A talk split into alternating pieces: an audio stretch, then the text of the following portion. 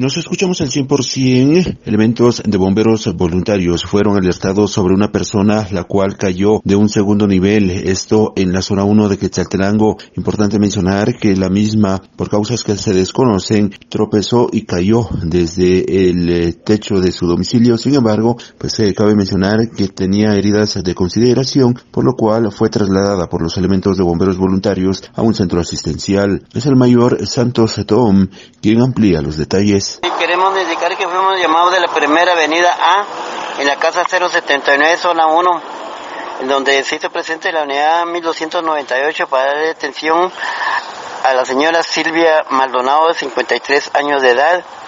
Al momento de llegar los elementos de cuerpo voluntario de bomberos se constató que la paciente pues presentaba golpes y posible trauma de cráneo.